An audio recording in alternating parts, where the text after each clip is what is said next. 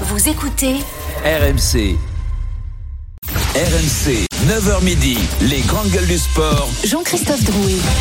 11h04, on est de retour dans les grandes gueules du sport. Votre rendez-vous le samedi, le dimanche de 9h à midi. Si vous avez raté les deux premières heures, c'est pas très bien, mais c'est pas très grave. Il y a le podcast et vous avez été excellente, mes petites GG. Pascal Duprat, Marion Bartoli, Stephen Brun. On a évoqué le sort de Corinne Diacre qui sera débattu mardi lors du COMEX de la Fédération française de football. L'OM est-il favori? Ça, c'était à 9h. Le 15 de France, évidemment. Les Bleus ont-ils une deuxième fois le droit à l'erreur ou encore Julien à la Philippe. Vous voulez réagir sur ces débats N'hésitez pas à composer le 32-16. Dans quelques instants, le bras de fer des GG sur l'Olympique de Marseille, OM, PSG. Le grand absent, c'est Neymar.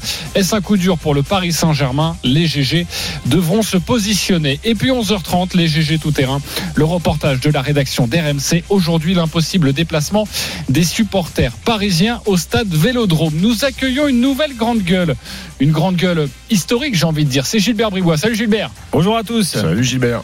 Gilbert, il faut le savoir, Bonjour, qui a été le premier à présenter les grandes gueules du sport. C'est son idée, c'est sorti de son crâne. Et oui. Bravo. Belle idée génie.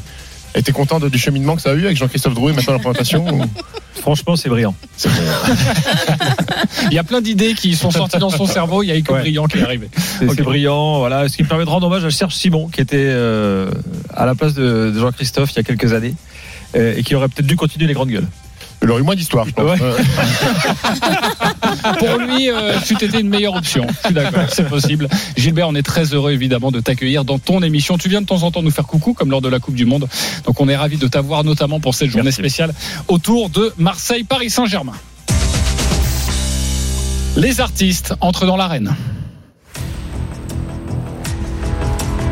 Le PSG veut prendre sa revanche ce soir au stade Vélodrome après la défaite concédée il y a deux semaines et demie à Marseille en huitième de finale de la Coupe de France. Début février, c'était sans Kylian Mbappé que le Paris Saint-Germain s'était présenté à Marseille. Ce soir, c'est sans Neymar, blessé. Est-ce un vrai coup dur pour Paris? C'est l'objet de notre bras de fer. Le Brésilien, comme beaucoup d'autres joueurs d'ailleurs, qui a eu du mal à se remettre du mondial, bien loin, trop loin du niveau de jeu affiché lors de la première partie de saison. Dans le coin gauche, la team, le PSG est meilleur avec Neymar.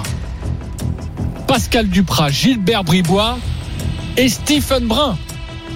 Vous l'avez compris dans le coin droit, la team le PSG est meilleur sans Neymar.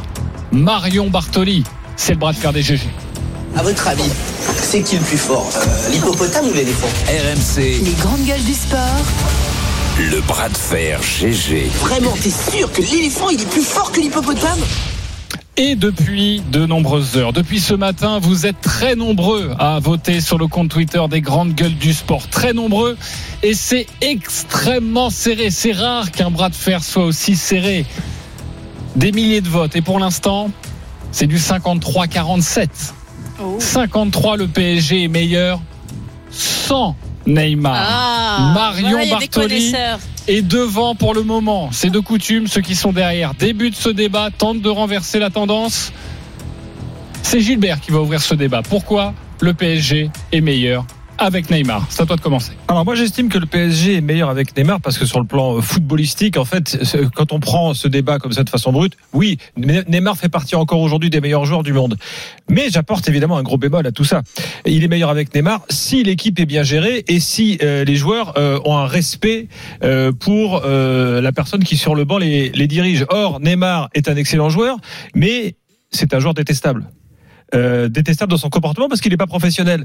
Euh, je veux dire, Neymar, il est joueur de poker, euh, joueur de Counter Strike, il vit à l'heure brésilienne à Bougival, euh, euh, voilà, balle tragique à Bougival tous les week-ends. Vous le savez, vous avez suivi l'actualité. Donc euh, la, la problématique du PSG, c'est la gestion de Neymar sur ses qualités footballistiques, sur ce qu'il peut apporter à l'équipe. Oui, le PSG est largement meilleur avec lui. Il fait partie des, dire, il fait partie des meilleurs joueurs du monde toujours aujourd'hui. Sauf que, eh ben, il est pas pro, donc ça pose des problèmes. Voilà le début de mon argumentation. La thèse, l'antithèse, tu vas avoir la main de nouveau, mais j'ai l'impression que t'es pas loin de te ranger du côté de Marion quand même. Non, bah- mais non, parce que sur un plan purement footballistique, je veux dire, demain. Sa euh, prestation contre le Bayern, c'est vrai qu'elle Marion, tu es waouh. coach, tu prends la liste des joueurs sans, sans prendre en considération. euh, Ah bah oui, mais Euh, c'est- si on prend pas en obligé de le prendre en considération ça. considération. euh, moi, tu, tu, non, tu, tu non, mets. non, non, non, non, pardon, pardon. Quand, quand, quand tu, on tu as on des n'est pas dans obligations. FIFA où tu peux juste choisir le joueur et il va, tu lui donnes les commandes et puis voilà, ça va fonctionner. Tu es obligé de prendre en considération son hygiène de vie, à quelle heure il se couche, qu'il mange, ce qu'il fait en dehors, s'il est blessé, pas blessé, sa frustration, Bien comment il revient dit. après la Coupe du Monde. Obligé de le prendre en considération. Mais sur ses totalement qualités partie foot, de sa performance. bon, il, il est quand même, il est quand même meilleur que 80% des attaquants de Ligue 1, non? Bah, Oui, pas en ce moment. Mais t'as- T'as vu sa 99%. prestation Non, mais t'as- t'as vu- non, mais est-ce que tu as vu sa prestation contre que le bon, il y a Bayern Mario Gamero devant. Marion Bartoli. Ça, Non, mais là, c'est Strasbourg qui parle, évidemment. Non, mais on parle Diallo, pas de Ligue 1. Diallo. On parle... Non, mais les, les copains, enfin, on parle pas d'un joueur à 222 millions acheté à 40 millions de salaire pour savoir si c'est un bon attaquant de Ligue 1. Il faut quand même arrêter de se raconter des bêtises. On parle d'un joueur qui doit faire la différence sur des matchs de Champions League. Tu payes pas un joueur 40 barres pour qu'il gagne un championnat de Ligue 1. De toute façon, tu le gagnais avant lui. Et tu le gagneras après ou avec ou sans lui d'ailleurs.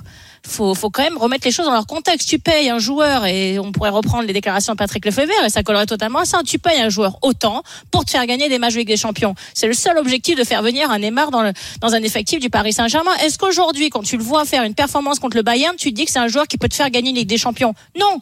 Par contre, tu vois qu'un Kylian Mbappé, en 15 minutes, quand il est rentré contre le Bayern, il a fait plus que Neymar sur toute la saison 2023. Et Qu'est-ce que t'as Choupo-Moting a marqué de la, de la production non mais de Messi a plus a plus marqué de buts en Ligue des Champions cette cette année que que Neymar sur cette saison. Faut quand même faut arrêter. Tu payes un joueur qui avait qui était parti au départ avec ses capacités footballistiques qui sont absolument colossales, son talent pour être prétendant à un Ballon d'Or quasiment chaque année. C'était ça Neymar quand il est arrivé au PSG. Aujourd'hui, quand tu le vois après la Coupe du Monde, et on part encore une fois d'un Neymar actuel, on part pas d'un Neymar sur l'ensemble de sa carrière. Bien évidemment que c'est un joueur exceptionnel, il y a rien à dire là-dessus. Mais sur un Neymar actuel, qui est frustré de sa Coupe du Monde, qui a plus envie de jouer, je vous rappelle ses déclarations, il a quand même dit après la Coupe du Monde, je ne sais pas si je reviendrai en sélection avec le Brésil. Je sais pas si j'aurai encore la force mentale pour revenir et continuer de jouer au foot après ce qui s'est passé à la Coupe du Monde et si je reviendrai à 100%. c'est Marion, Marion, excuse-moi de te couper. Il est, il est mou dans les duels. Il est mou dans C'est les brillant, duels. mais est-ce que tu Il préfères Solaire ou Neymar quand tu fais ton choix sur le terrain? Tu vas mettre lequel? Mais actuellement, je préfère Solaire parce que moi, Solaire, va faire des replis défensifs. Arrête, mais bien Marion. sûr, mais au moins, Solaire, va faire des replis Bah, défensifs. arrête, ne Mais arrêtez, mais regardez ses prestations. Mais c'est parce que tu veux que contre l'OM, Neymar soit sur le banc et que le Paris Saint-Germain soit sans mais vous, Neymar. êtes, mais vous êtes ridicule, vous êtes encore sur le Neymar de Barcelone. Mais ouvrez les yeux, les gars, Mais- sans mais Marion, je pense yeux. Je pense que Neymar, dans une quinzaine de jours, il va, il va remettre le clocher au milieu du village. Eh ben, on verra, Parce que on chaque verra. fois qu'il est en forme, Neymar, il est Mais- indispensable au foot mondial, à l'équipe du Brésil et donc par conséquent au PSG. Il faut se défaire de ces phrases qu'on parle bien de Neymar lorsqu'il est sur le terrain. Neymar, il est efficace. Neymar, c'est la meilleure, c'est le meilleur pourvoyeur de, de ballons pour euh, Mbappé, mieux que Messi. Et Neymar, il a aussi cette qualité-là. Il est amoureux du football, quoi qu'on en dise, même s'il a une approche qui est complètement différente, une approche euh, un peu saugrenue, un peu dilettante du, du football. Mais il est capable, c'est le Détroit euh, fantastique ou des trois stars du Paris Saint-Germain. C'est celui qui, pour, pour ma part, est plus vite dans le contre-effort. C'est-à-dire que celui qui a le plus de propension à défendre. Donc. Neymar est indispensable au PSG et j'attends qu'il soit prêt contre le Bayern parce que je suis certain, si j'en, crois ce que vous avez dit, l'argumentaire pour le, pour le 15 de France, je suis certain que le Paris Saint-Germain avec Neymar fera plus peur au Bayern que sans. Ok, très bien. Euh, euh, Stéphane. écoute, Alors, on l'a Il- vu sur il les existe- 75 il premières minutes un- avant que Mbappé rentre. hein. C'est sûr Il qu'il fait un- un- vraiment peur au Bayern. Il existe un monde parallèle où, euh, où le PSG a une vraie base collective, un vrai plan de jeu réparti sur un collectif. Alors là, oui, c'est possible de se passer de Neymar. Sauf que la réalité aujourd'hui, les amis, c'est que le PSG vit et meurt dans le jeu par les performances de Neymar, Messi et Mbappé. Et ça depuis deux ans maintenant, et c'est encore plus exacerbé cette saison. Donc avec ce principe de jeu, puisqu'il est quand même assumé, puisque Christophe Galtier n'a pas tenté de faire autre chose et de construire un vrai collectif, c'est assumé de se dire, on vit par les trois de devant. Jamais de la vie, je veux voir Neymar sur le banc de touche ou en tribune. Moi, je veux pas me passer d'un mec qui a 18 buts et 16 passes décisives en 29 matchs. Je veux bien entendre toutes tu les prends les stades avant la Coupe Je du veux Monde. Il bien avait 15 buts avant la Coupe du Monde et il a Je veux marqué deux bien après. entendre les critiques sur Neymar, son style de vie, son jeu en foutisme en dehors du terrain, son côté pernicheux, j'ai aucun souci. Par contre, Neymar sur le terrain, moi je le vois décrocher. Je le vois euh, sur le pressing de l'OM là qui nous ont mis en Coupe de France, peut-être un des seuls à s'éloigner des lignes défensives et aller demander le ballon à décrocher pour ensuite aller vers le but et, et- et- et lancer Mbappé en profondeur. Ça, c'est sûr que tu as raison, il se cache pas. Bien sûr. Et là où Gilbert a raison, moi je vois bien, mais regardez l'effectif du Paris Saint-Germain. L'année dernière, Neymar il est blessé, c'est pas c'est pas grave. Il y a André Di Maria qui est sur le banc, qui peut jouer. Et Di Maria, on l'a vu à la finale de la Coupe du Monde, on l'a vu à la Beaujoire jeudi. C'est un joueur fantastique. Mais aujourd'hui, Galtier, il regarde son banc, il dit ah ah d'accord, donc j'ai qui qui tiqué, j'ai payé 35, il a pas fait un bon match de l'année. Carlos Soler, bah, c'est pas c'est bien. Euh, Zahir Emery, je l'aime bien Zahir Emery, mais il a pas les épaules nécessaires pour jouer des matchs contre l'Olympique de Marseille ou contre le Bayern Munich. Donc Neymar sur le terrain, oui, parce qu'il y a personne d'autre pour prendre sa tu place. prends les stades d'avant le mondial, tu prends pas les stades d'après le mondial. C'est deux joueurs différents. Neymar d'avant le mondial est complètement différent de Neymar après le mondial. Neymar avant le mondial, il a mis 15 buts, 13 passes D en 19 matchs. Il était parti pour avoir des stades et être ballon d'or. Aujourd'hui, depuis qu'il est rentré de- du mondial, il est à 9 matchs, 2 buts, 3 passes D. Encore dans les 3 passes D, c'est des coups de pied arrêtés et un carton rouge. Mais tu vas trouver, Tu mais tu vas cites trouver les que, stades des mondial. pour le désinguer en fait. Euh, Les trois passes D sont Mais pas c'est bonnes. évident, Il y a mais le foot c'est quoi tu Mais le, tu foot c'est quoi C'est pas des stats, c'est pas les buts que tu marques. Mais c'est C'est T'as vu la prestation, t'as vu la qu'il fait contre Lille et Messi. contre le Bayern. Il engueule ses coéquipiers. T'as vu la- l'attitude qu'il a sur le terrain?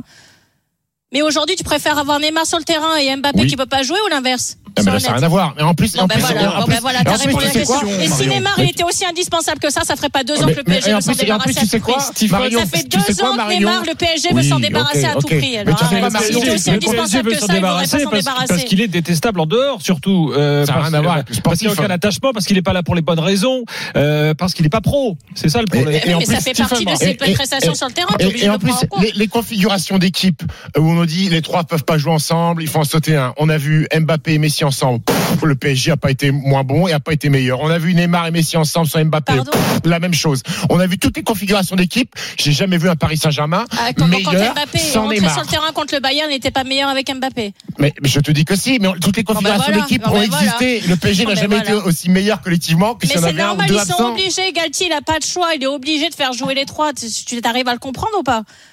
Comment Et tu- Neymar, comment de ça, toute façon, il pourra lui dire, il pourra lui dire de jouer d'une certaine manière sur le plan tactique. De toute façon, il en fera ce qu'il en veut. Abdelhamid, le capitaine du Stade de Reims, il a très bien dit après le match. Les trois de devant ne défendent pas de toute façon.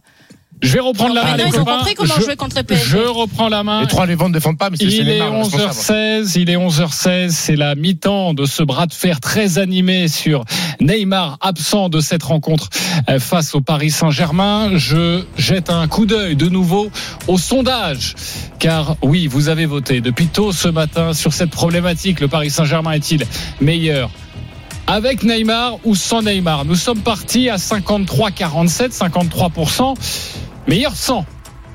Ça a changé, un petit pourcentage. Ils ont dû s'y mettre à 3. Pascal Duprat, Gilbert Bribois, Stephen Brun. Nous sommes à 52-48. Encore 5 minutes dans ce débat. Et peut-être euh, allez-vous arriver à 50-50. Sait-on jamais. Je voudrais relancer sur euh, Pascal Duprat sur un regard de coach. C'était cette semaine, je ne sais pas si vous avez vu cette interview de Claude Puel dans, dans l'équipe, euh, qui a dit, bon bah quand t'as les trois, t'es un entraîneur coincé. Ouais, bah écoute, lui comme moi, parce que je l'ai repris après. Après lui, euh, j'aurais bien voulu les avoir à Saint-Etienne les trois. Hein. T'aurais bien voulu être coincé aussi, toi. Ah. Donc, euh, donc non, je suis, je suis absolument pas d'accord. Je pense que, en fait, c'est une question de d'état d'esprit. Et je répète, Messi, il marche. C'est le meilleur joueur du monde. Il marche tout le temps, mais il marchait déjà au Barça. Par contre, dire que Neymar ne fait pas les efforts défensifs, il les fait plus qu'Mbappé. Et je pense qu'il est plus à l'écoute euh, de Galtier que, que, les, deux autres. Donc, euh, bon, moi, ça n'a pas lieu d'être, ça. Ces, joueurs-là, plus il y a de talent, de somme de talent sur le terrain, mieux c'est. Et je reste persuadé que la meilleure association, c'est Neymar et Mbappé. Peut-être que euh, on ne pouvait pas faire autrement. Ils ont bien fait de le faire. Attention, je suis le premier content que Messi soit ici euh, en France, mais il n'était pas indispensable euh, pour les performances de, de, de- du Paris Saint-Germain quand on a Neymar et Mbappé dans son effectif. Et c'est là où le, le, le, problème est naissant. Mais Neymar, mis à part ses frasques, il est indispensable au bon résultat du Paris Saint-Germain et au liant qu'il crée sur le terrain, et puis aussi à aussi la, la majestuosité dont il fait preuve d'un joueur génial. Euh, Pa- Pascal, en a besoin. Pascal, toi, t'as vécu cette situation. Comment tu faisais? Est-ce que tu étais vraiment coincé à Saint-Etienne quand t'avais les quatre fantastiques, Kazri, Amouma, Bouanga et, et Boudbouz?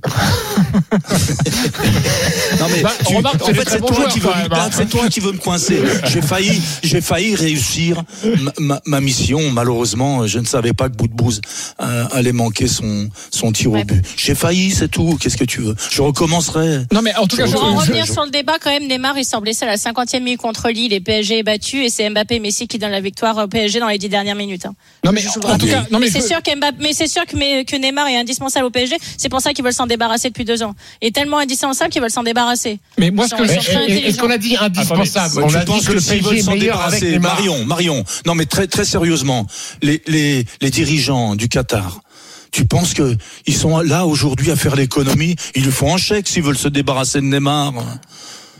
Je suis pas d'accord avec ce que tu dis. Ils savent que Neymar est un joueur extraordinaire. Mais bien sûr que non, ils vont lutter Et qui fait du bien au PSG quand il est sur pour le les droits médiatiques, pour les droits médiatiques et la vente de maillots. bon, vous n'êtes pas d'accord sur ce débat Donc ils euh, veulent pas Non, le mais est-ce que Neymar a fait gagner une Ligue des Champions au PSG depuis qu'il est arrivé? Mais quel est le joueur qui a fait gagner la Ligue des Champions au PSG Bah, qui, a qui a pas. fait trois mi-temps Qui a fait trois mi-temps exceptionnels contre le Real Madrid? Qui? Mais D'accord, mais est-ce que ce qui- Mbappé nous a fait gagner mais deux voilà, champions non, Neymar, non. Messi, non, personne. Alors le débat, je précise, c'est pas savoir bon. qui est meilleur entre. Mbappé et, et- Oui, vas-y, et- oui. et- et Neymar. Euh, je reprends la main juste pour voir que Gilbert est en train de prendre le saut de popcorn et il assiste comme ça au débat, le bras de fer des grandes gueules du sport. Moi, je voudrais que tu réagisses à ce que vient de dire Pascal sur Messi. En gros, si je pose la question sur le PSG est-il meilleur avec Messi ou sans Messi, là, tu serais prêt à dire euh, sans Messi peut-être? Non, moi je dirais aussi avec Messi. La problématique du PSG aujourd'hui, c'est la gestion des, des stars. Euh, et on, on le voit, on en parle dans l'after euh, tous les soirs avec toute l'équipe. quelle heure l'after d'ailleurs?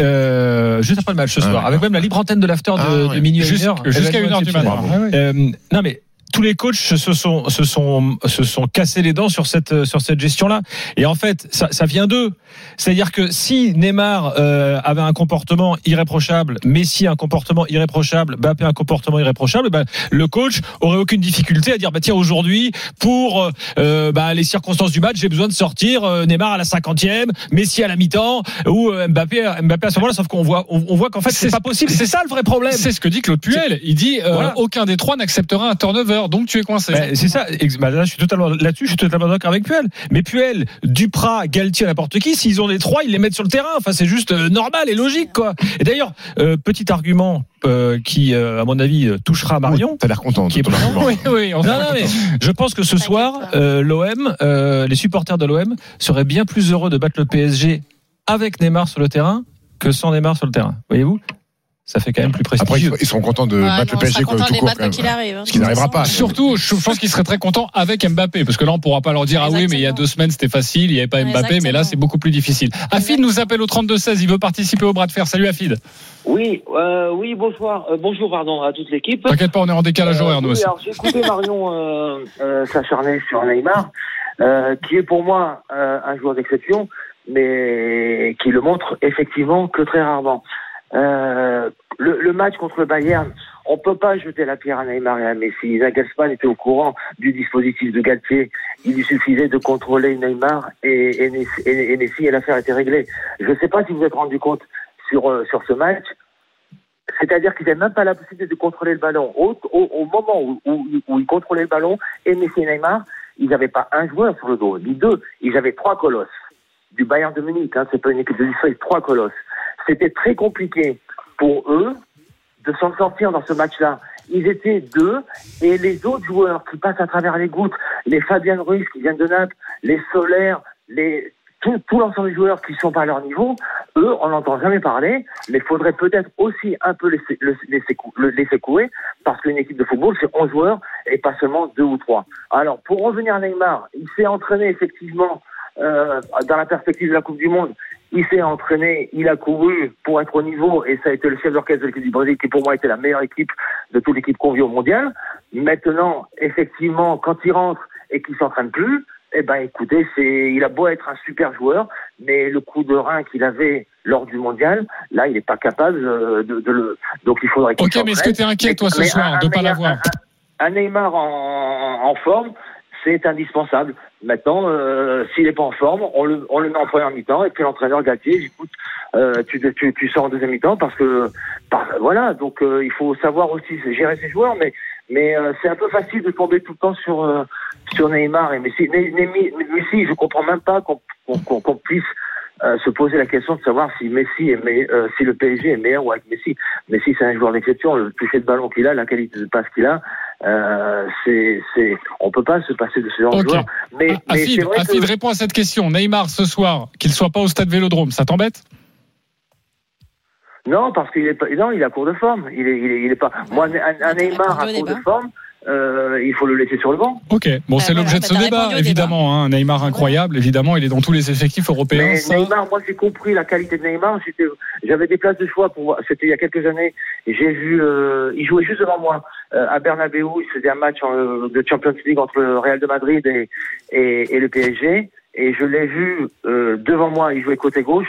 Et là, à chaque fois qu'il touchait le ballon, on sentait la, la on sentait toute l'équipe du euh, euh, du Real se mettre à trembler. C'était c'était assez étonnant. Et, et là, j'ai compris ce jour-là que c'était un joueur d'exception. Ok, en tout cas, tu as fait un 2 sur 2 Afid. Bayern de Munich et Real de Madrid. Bravo, mon cher Afid. Ça, c'est beau dans les GG du sport. Merci d'avoir été avec nous. Euh, c'est la fin de ce débat, à part si quelqu'un veut donner une autre euh, argumentation, une pièce à conviction personnelle. Merci. Parfait. Le Paris Saint-Germain est-il meilleur sans Neymar ou avec Neymar? Vous avez débattu, mes chers GG. Je vais vous donner le résultat.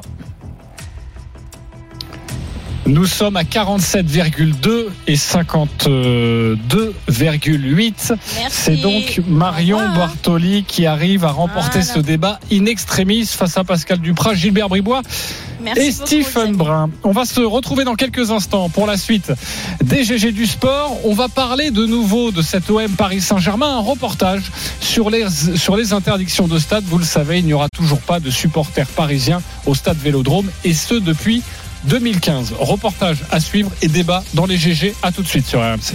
RMC, les GG sont sur le terrain. Au cas où vous ne le saviez pas, ce soir, l'Olympique de Marseille reçoit donc le Paris Saint-Germain au stade Vélodrome. Un match sans supporters parisiens qui met en lumière aujourd'hui la multiplicité des arrêtés d'interdiction de déplacement en France. Aujourd'hui, dans les GG, nous vous proposons une enquête sur cette lente banalisation des interdictions de déplacement en France pour les fans de foot. À un an des Jeux Olympiques, la gestion des supporters inquiète même les forces de l'ordre. On va le voir. Nicolas Pelletier de la rédaction RMC Sport est avec nous. Salut Nicolas. Alors, c'est quoi le, le problème de ces arrêtés? Bonjour Jean-Christophe, bonjour à tous. Oui, l'Association nationale des supporters a enregistré la saison dernière plus de 130 arrêtés d'interdiction de déplacement de supporters en France. Ça fait en moyenne deux par week-end, c'est beaucoup.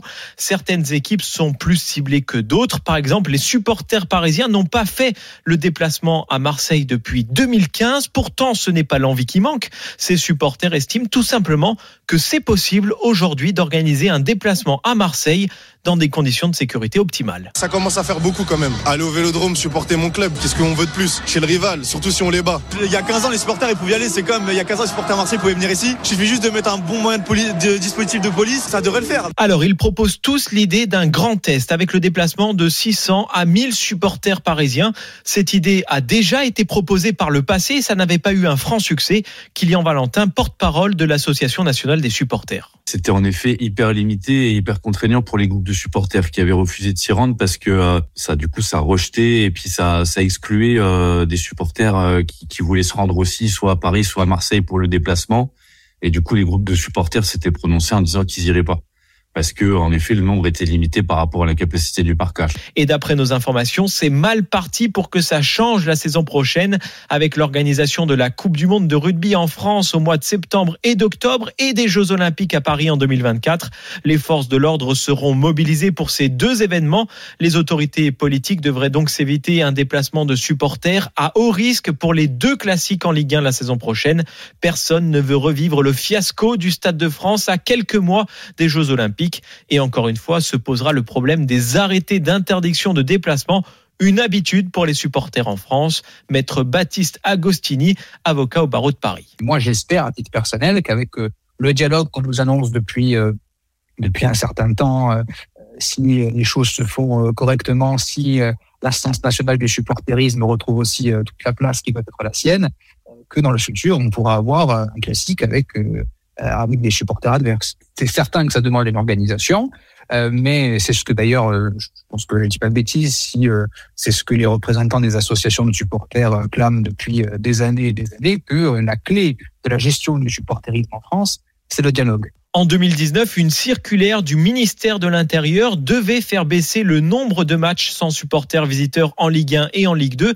Sauf que quatre ans plus tard, l'avocat auteur d'un guide juridique pour les supporters constate l'inverse. Quasiment chaque semaine, on a un arrêté. On va justifier ces arrêtés par euh, un contentieux qui date parfois euh, euh, d'il y a près d'un demi-siècle. C'est assez déconcertant.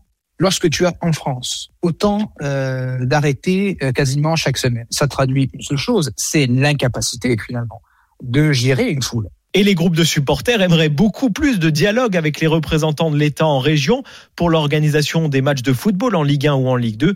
Kylian Valentin sait très bien que ça sera très difficile. Le dialogue avec les préfectures, il n'existe pas du tout, voire même il est pire qu'auparavant. On le voit à Lens où euh, ils envoient des courriers, ils écrivent aux préfectures qui s'en saisissent un petit peu. Saint-Etienne l'a fait aussi en début de saison avec Dijon. Ça passe par du travail de dialogue et de, et de pédagogie auprès des préfectures. Et que les, que les préfectures soient pédagogues aussi là-dedans. Les supporters s'engagent très régulièrement dans un parcours du combattant pour tenter de suspendre ces arrêtés préfectoraux.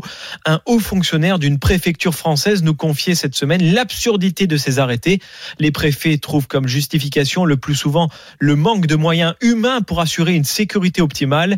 Ces arrêtés évitent aussi les ennuis d'ordre public sur une soirée de football. Les policiers avec qui nous avons pu échanger voudraient aussi un peu plus de déplacements à risque afin de mieux préparer la gestion des flux pour les Jeux Olympiques en 2024. Les supporters continuent le dialogue, proposent des alternatives, mais pour le moment, les préfets sont encore peu réceptifs. On précise que le ministère de l'Intérieur a été contacté dans le cadre de cette enquête, mais il n'a pas répondu à nos sollicitations. Merci beaucoup Nicolas Pelletier pour ce reportage sur les interdictions de déplacement. C'est à vous de trancher maintenant les GG.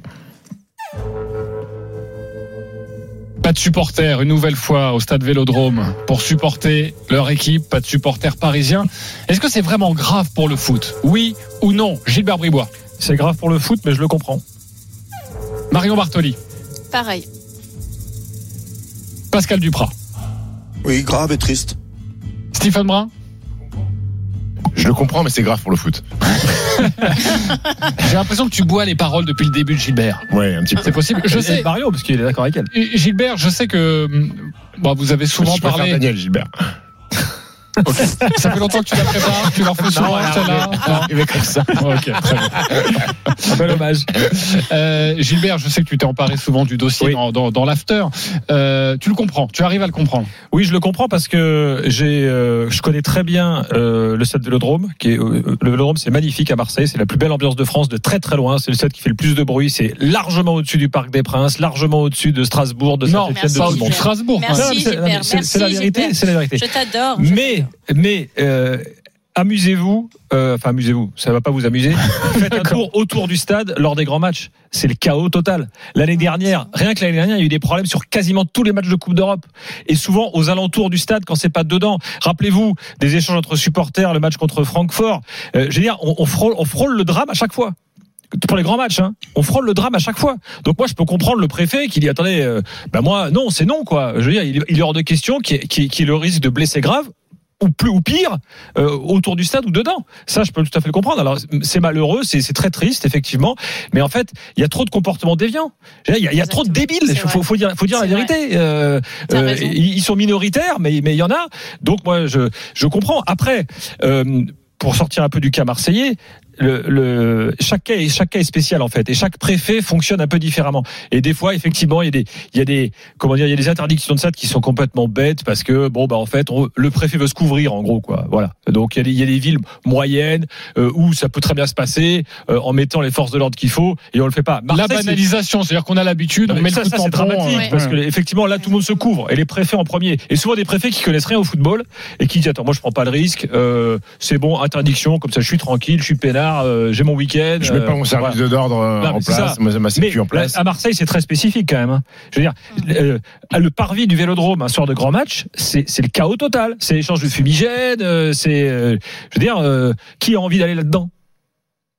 Donc c'est dangereux et que- comme dirait une chanson connue, il suffit d'un ou deux excités hein, euh, pour euh, justement mettre le chaos total. On n'est pas en train de blâmer tous les supporters, mais aujourd'hui, euh, il y, a, y a- y a trop, il y a trop de dérives. On l'a vu sur le derby euh, Lille-Lens ou Lens-Lille euh, l'année dernière ou, ou- ou- ou- ou il y a deux ans. C'est trop dangereux aujourd'hui de prendre le risque. Et, moi, et, et les préfets, ils ont pas envie qu'il y ait une. Compte quand si s'il y a un, mec qui meurt, c'est un mec fait, qui meurt en, dehors- en dehors du stade. Et, et moi, je le vois au basket. Le, le Panathinaikos Olympiakos, le derby. Il n'y a pas de supporters adverses parce que il y a trop de matchs qui se sont pas qui sont pas allés au bout ou qui ont duré 5 heures parce qu'il fallait vider la tribune. C'est trop de problèmes, trop de contraintes euh, à gérer aujourd'hui et on est malheureux pour les supporters qui ont envie d'accompagner les, les, les bons supporters, mais malheureusement les bons ils payent pour euh, la Pour minorité des, des, des, des sans cerveau.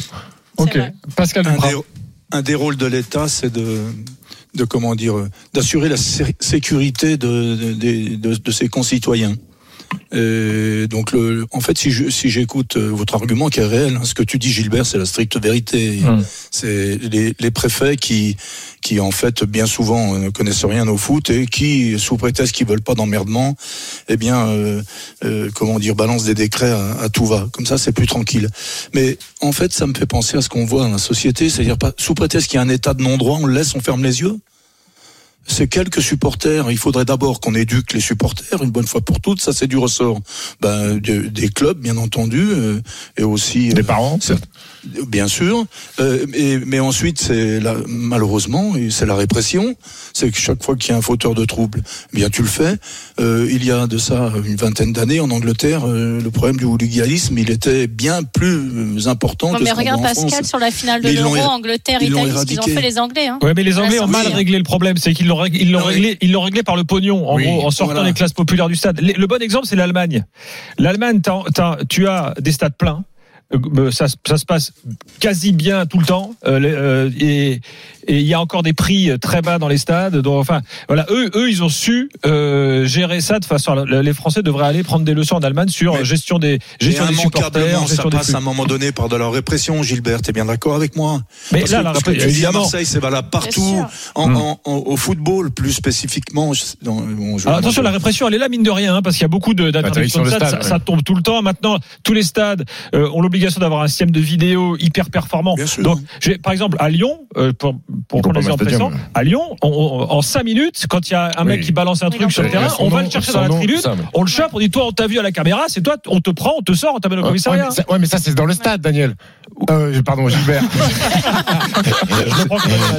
C'est- dans le stade, c'est dans le stade, Gilbert. Sauf que si tu autorises les déplacements des supporters, et tu viens t'en as parlé, qu'est-ce qui se passe en amont la journée, dans le centre-ville, dans les bars? Il y a les restaurateurs aussi, les barman qui n'ont pas envie de voir leur, leur truc saccagé et pillé. Non mais si la question c'est de savoir que ce serait mieux d'avoir des supporters et que tout se passe bien, ok. Mais on, on connaît le contexte actuel et on sait à quel point c'est compliqué.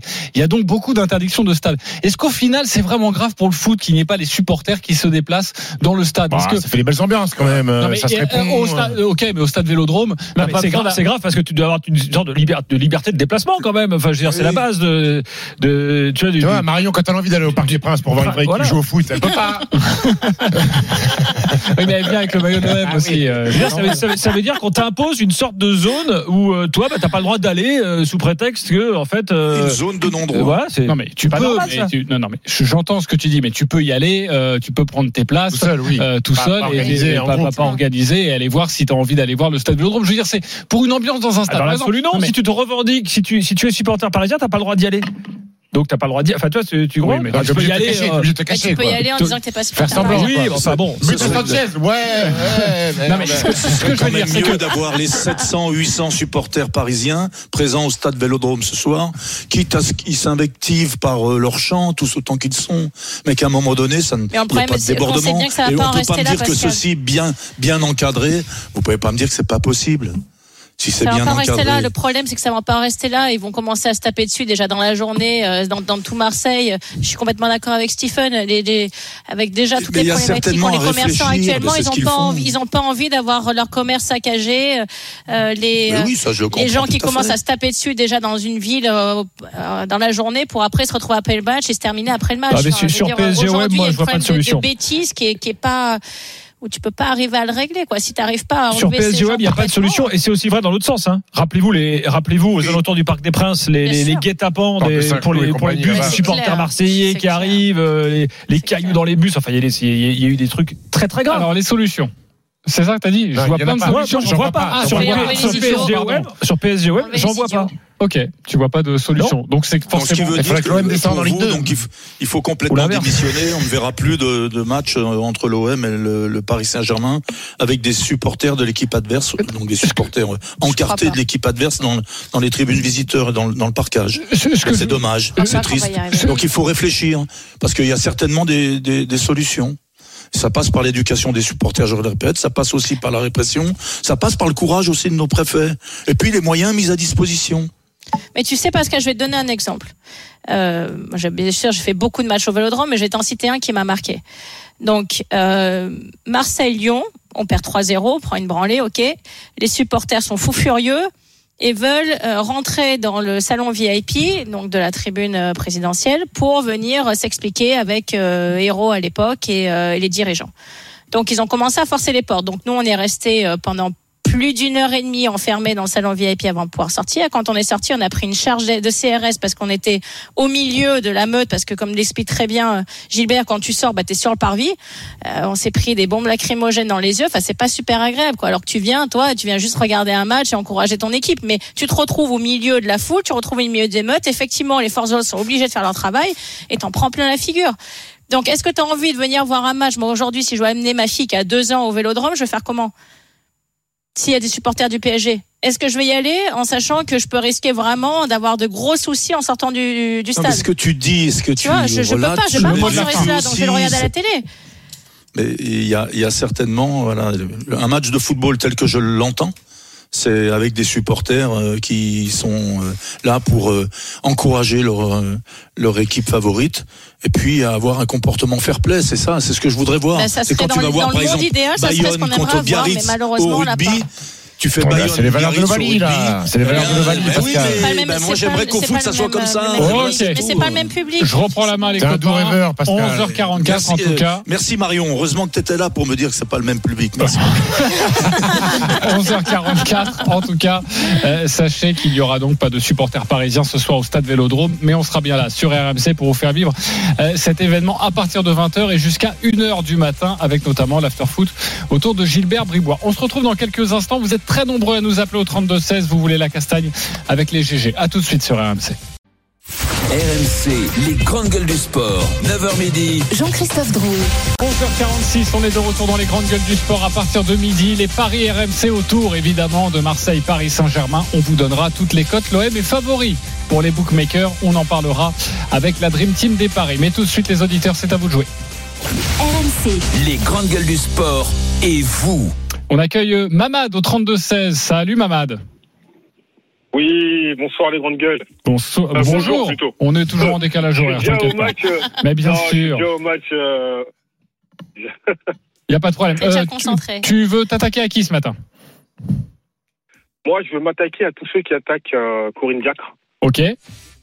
Vas-y, Tu pourquoi euh, tu t'attaques à tout le monde alors, non Non, sauf, euh, Ah oui, sauf, sauf, euh, euh, sauf non, Pascal qui avait plus de réserve. Voilà, donc euh, merci à Pascal. Euh, Merci. Et, et franchement, euh, je trouve que c'est trop facile.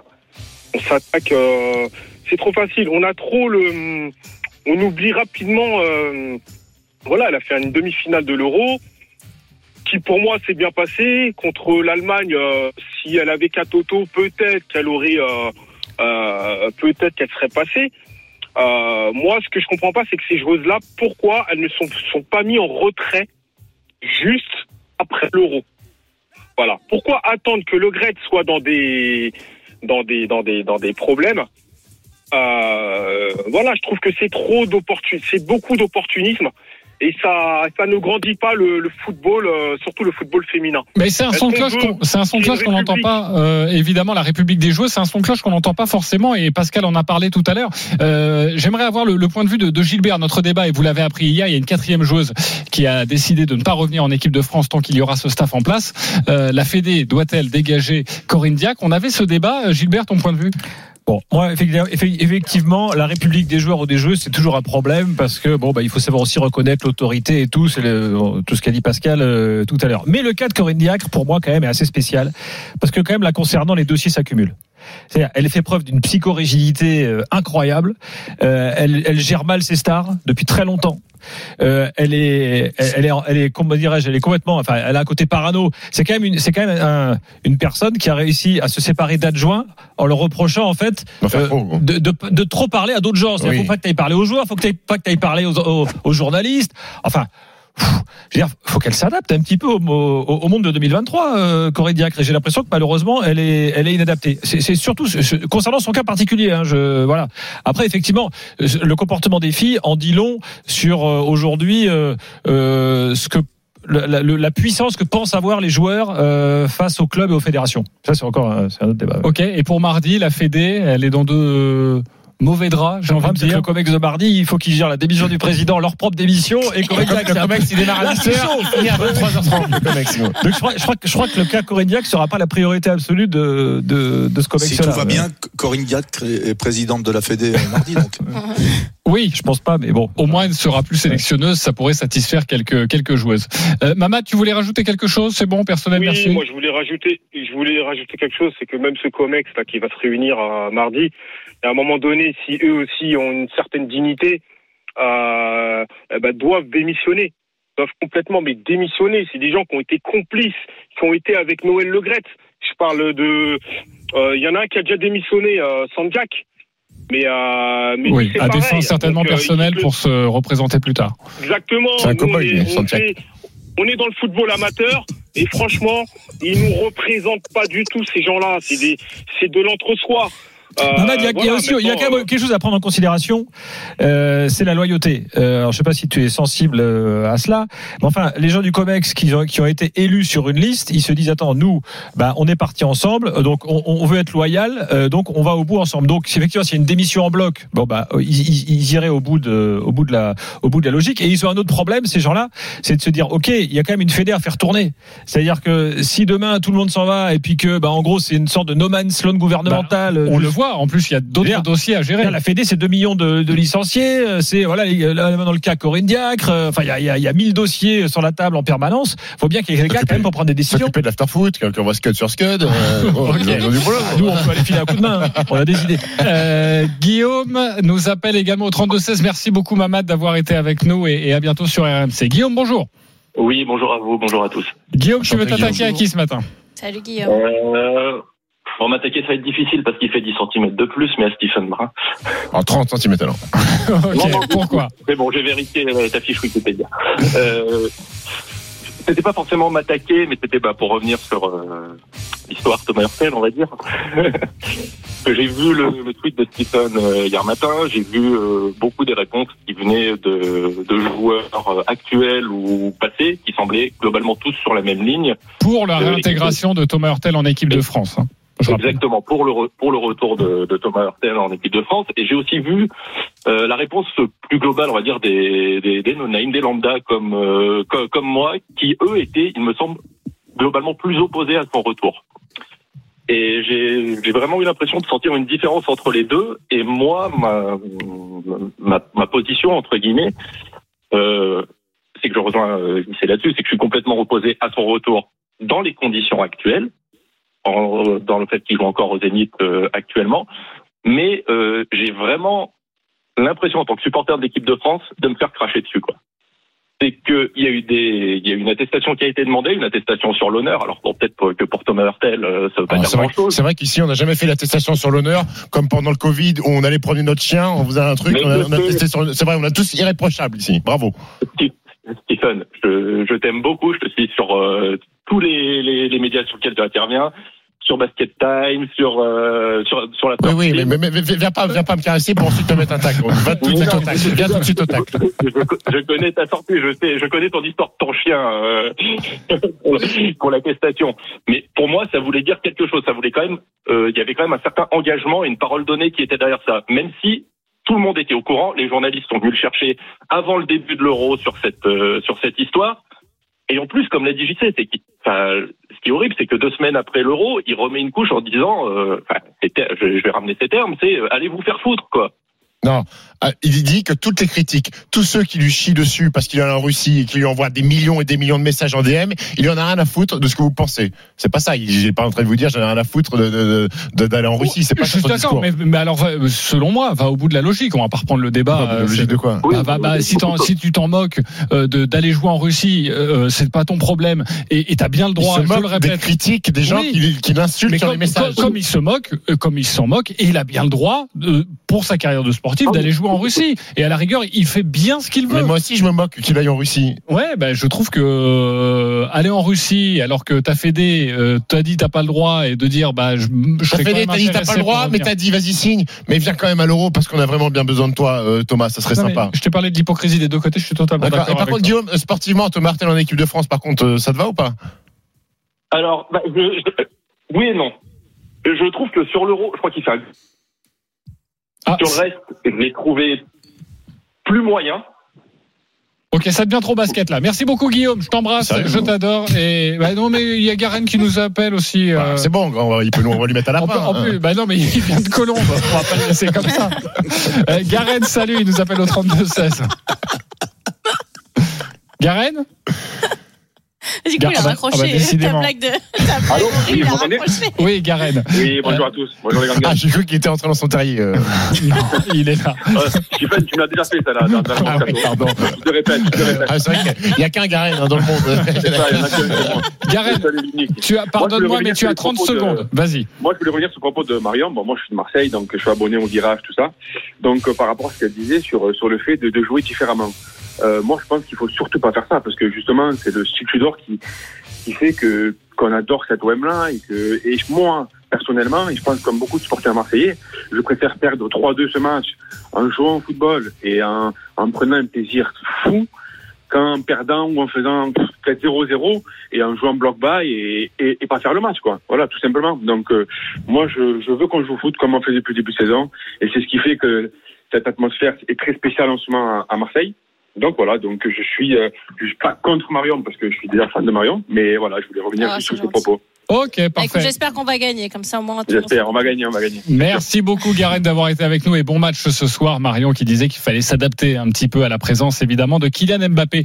Merci mes GG d'avoir été avec nous. Merci les auditeurs. Merci. Gilbert, merci. Merci, à bientôt. Merci On se ce soir dans l'after. À match. partir de 20h et surtout évidemment après le match euh, OM Paris Saint-Germain. Merci Marion à ce soir 19h À ce soir, pour euh, un 19h. Bartoli Time de folie. Pascal Duprat, Yes. merci beaucoup. Merci les amis. Stephen Brun, merci.